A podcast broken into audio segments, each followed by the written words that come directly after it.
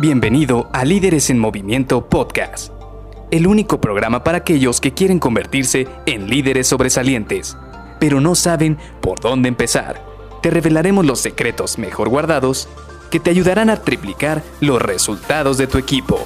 Con ustedes, su anfitrión, mentor en temas de liderazgo, CEO de Líderes en Movimiento y entrenador Pokémon que presume haber atrapado a todos en su Game Boy clásico, Luis García.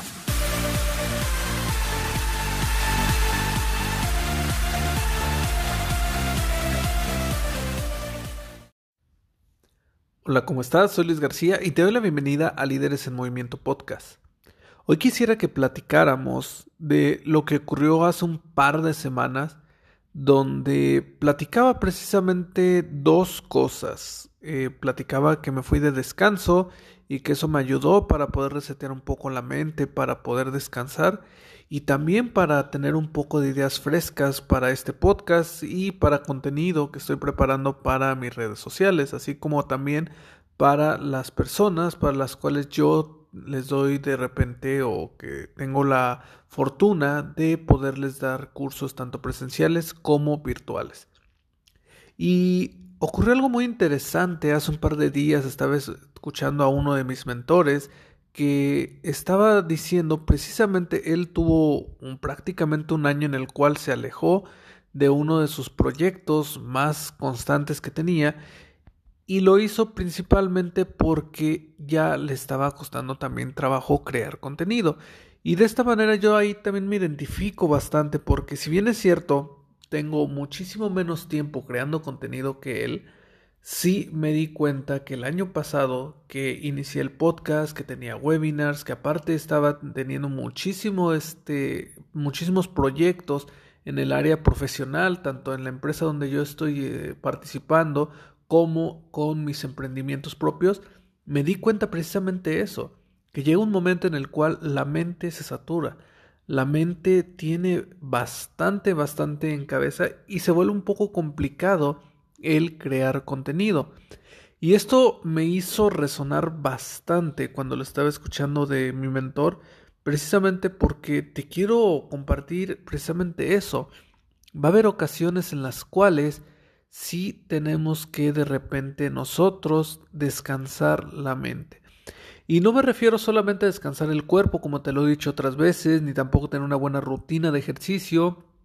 ni tampoco tener una buena alimentación, porque todo esto sí es cierto, te ayuda bastante. Por ejemplo, yo me siento un poco perdido cuando no tengo mis hábitos alimenticios, cuando no tengo mis hábitos de ejercicio, yo siento que me falta energía.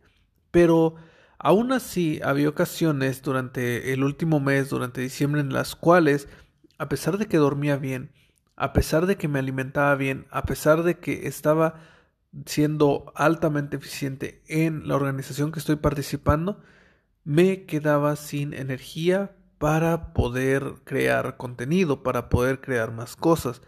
Por eso, hoy prácticamente lo que te quiero compartir es eso, es que también así como hacemos muchísimas, muchísimas cosas como trabajar, cómo hacer labores en la casa, cómo aprender alguna, tener un hobby o aprender algún nuevo este, habilidad, también tenemos que descansar la mente. Y hoy sí quiero ser muy rápido, muy sencillo, porque solo te quería compartir esto que, pues prácticamente como te digo, lo acabo de escuchar hace unos cuantas este, horas de mi mentor y que me hizo mucho, mucho sentido. Sí, una de las razones más fuertes por las cuales en diciembre bajó la cantidad de contenido que estuve creando en todas mis redes sociales y también por las cuales también me tomé esas últimas dos semanas de diciembre solo para mí, solo para estar con mi familia, con mis seres queridos, con las personas, mis amigos, pues fue precisamente por eso, para poder resetear mi mente, para poder iniciar este año con toda la energía y también poder empezar con la mente más fresca, porque eso me ayuda bastante. Y solo te lo quería compartir, también yo sé que a ti te ha pasado alguna vez en la cual quieres olvidarte de todos los pendientes que tienes y simple y sencillamente resetear tu mente. Eso ayuda bastante y hay muchísimas cosas que te pueden servir. A mí me funcionó mucho el olvidarme completamente de mi trabajo o bueno, nunca te puedes olvidar completamente del trabajo porque a veces te llevan, pero sí traté de usar la computadora lo menos posible o traté de atender la menor cantidad de llamadas del trabajo posible. Así también, si tú puedes hacer algo que te haga que tu mente se distraiga, que se relaje, que le baje esa velocidad que tienes, ese ritmo que tienes eh, normalmente, eso te va a ayudar bastante para que tu mente se sienta un poco más fresca y pueda rendir no solamente en tu trabajo, sino en tu vida diaria. Así que nos vemos el día de mañana. Bye bye.